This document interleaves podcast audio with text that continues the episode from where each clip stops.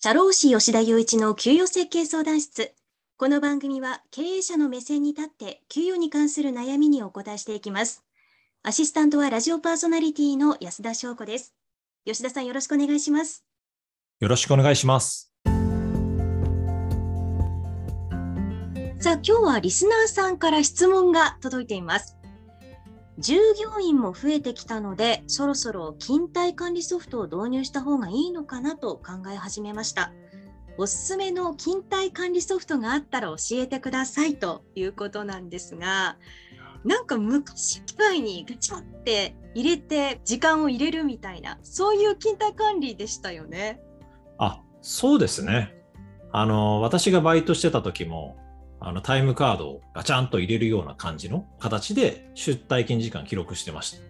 懐かしいですね、なんか。そうですね。やっぱりまあ、おそらく聞いてるリスナーさんもそういうタイムカードをイメージするされる方が一番多いと思うんですよ。なんですけど最近だと、まあ、いろんなものが出てきてて例えば定期券の Suica 通勤で使ってる場合だと Suica とか思ってると思うんですけど、はい、それをまあ端末にかざせば出勤ってなるとか、へーまあ、あとはそのスマホの中にアプリを入れて、出勤って押せば、出勤時間が記録されるみたいなものも出てきてるんですよ。すごい、もうすっごいスマートになってるんですね。そうですね。まあ本当にいろんなものがたくさん出てきて、今以外のものだと、例えば何でしょうかね。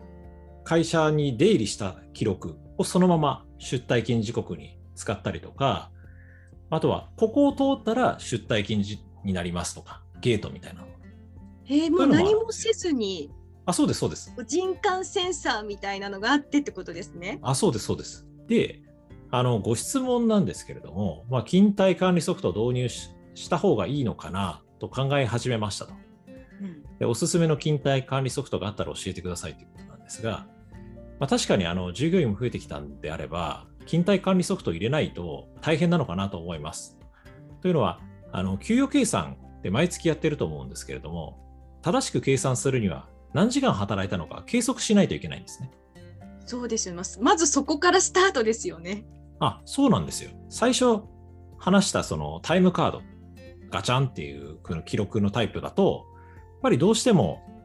なんていうんですかね、一つ一つ、一日一日、一人一人こう手作業で集計しなきゃいけないタイプが多いんですね。じゃあ、それってもう毎月毎月同じことやるの大変だよねっていうところから、まあ、今だとクラウド勤怠管理ツールっていうんですかね。まあ、いろんな呼び方あるんですけれど、デジタルツールで労働時間を集計しましょうっていうのが増えてきてるんですよ。それって、すごくたくさんのブランドとか、たくさんの商品が出てるんですけれども、それの中でおすすめを教えてくださいっていうことだと思います。はい、ちなみになんかその、クラウド勤怠管理ソフトとか、クラウド勤怠管理ツールとかって聞いたことありますか？いや、全くもう今完全に想像で吉田さんはどんなソフトを出してくるんだろうなって、もう完全に待ちの姿勢です私。あじゃあなんか有名どころを、まあ、名前挙げると、まあ、たくさんあるんで抜粋っていう形で言うと、まあ、今一番有名なのはどこですかね、まあ、キングオブタイムとかジョブカンとかハーモス・キンタイさんとかはすごく有名だと思います。じゃもう結構多くの企業に導入されているってことですね。そうですね。まあ、他にもたくさんあるんで、ここでちょっと名前挙げなかった会社の人には申し訳ありませんって感じなんですけど、まあ、たくさんあるんです。だからみんな悩むんです。で、私のおすすめはと言われたら、まあ、はっきり一択です。キングオブタイムを強くお勧めしてます。まあ、じゃあそこにしかない、なんかいい機能があるっていうことですか？うん、まあ、そこまで言っちゃうと語弊があるので、はい、あのキングオブタイムにしかないっていうのはもしかしたら探せばあると思うんですけど、はい、私はそういう観点で勤怠ソフトを選ぶべきじゃないと思ってます。っていうのはあのおそらくこれこの回を聞いてくださってるリスナーの方はじゃあキングオブタイムはこれが良くてキングオブタイムだとこれできないですよとかジョブ感はこれが良くてここダメですよとかそういう話が聞きたいんだと思うんですけど私もそういう話になっていくのかなと思ってました。はい。それはですね正直、はっきり言います。賛否両論あるかもしれないですけど、その話してもあんまり意味ないと思うんです。というのは、やっぱり人間って、まあ、性格で完璧な人いないじゃないですか。はい。誰々さんはここがいいけど、他の部分はダメだよねとか、そういうのあると思うんですけど、クラウド勤怠管理ツールも同じで、キングオブタイムはこれができるけれども、じゃあ実は使ってみるとダメなところもあるとか、まあ、ジョブカンもそれぞれあって、すべての勤怠管理ソフトは完璧じゃないんですよ。じゃあ、どういう観点で選べばいいのかっていうと、まあ、正直な話、今、名前を挙げたようなキングオブタイムとかジョブカン選んどけば、まあ、とりあえずそんなに大失敗はしないと思います。まあ、当社の場合は、キングオブタイムの導入支援をすごくやっていて、まあ、キングオブタイムであの設定できなかったっていうことは、思い通りに設定できなかったっていうのはあんまりないです。うん、じゃあ導入しやすいっていう感じですかね。あそうですね、すごく導入しやすいと思います。ただ、忘れてほしくないことというか、絶対に覚えてほしいことは、勤怠管理というか、労働時間の管理って、中小企業だと特にこう、ローカルルールって多いんですよ。例えば、誰々さんの場合は、遅刻をカウントしないとか、あの、社労士だから知ってるんですけども、社長から気に入られてる誰々さんは遅刻してもいいとか、そう、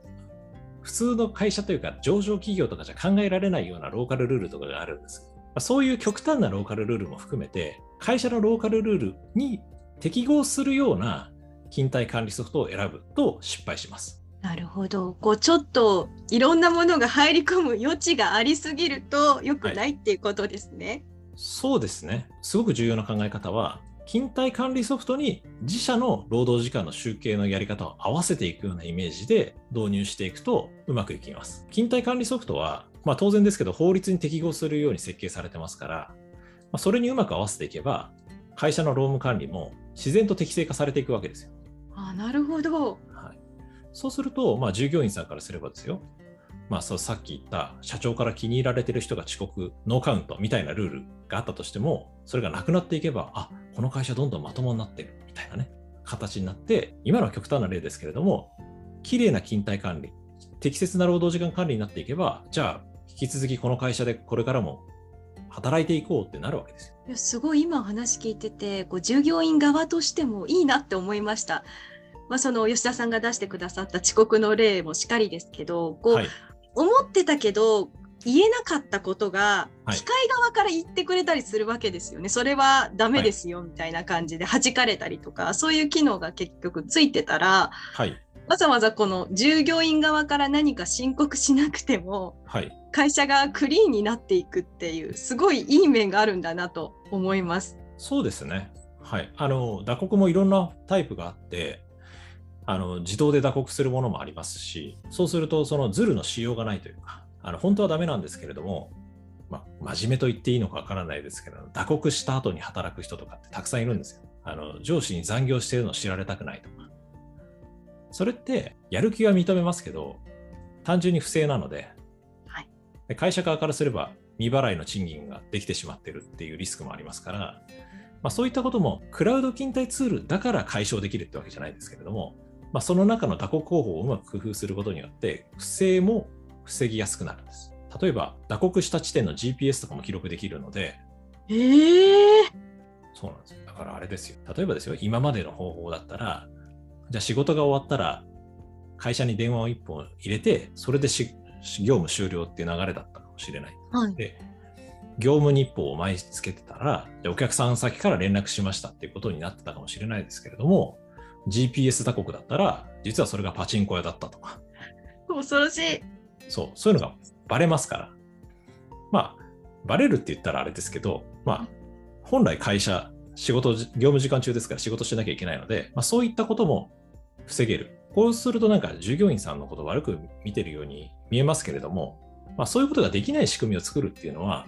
従業員さんのためでもあるので、そういった観点からも、まあ、勤怠ソフトを、まあ、クラウド化した方がいいのかなと思います。確かに。今日はおすすめの勤怠管理ソフトを教えていただきました。ありがとうございました。はい、ありがとうございました。ツイッターでも給与報酬について発信しているので、ぜひフォローお願いします。質問や感想もお待ちしております。DM も開放しているので、周りに言えない相談があれば、お気軽に吉田までご相談ください。社労士吉田雄一の給与設計相談室。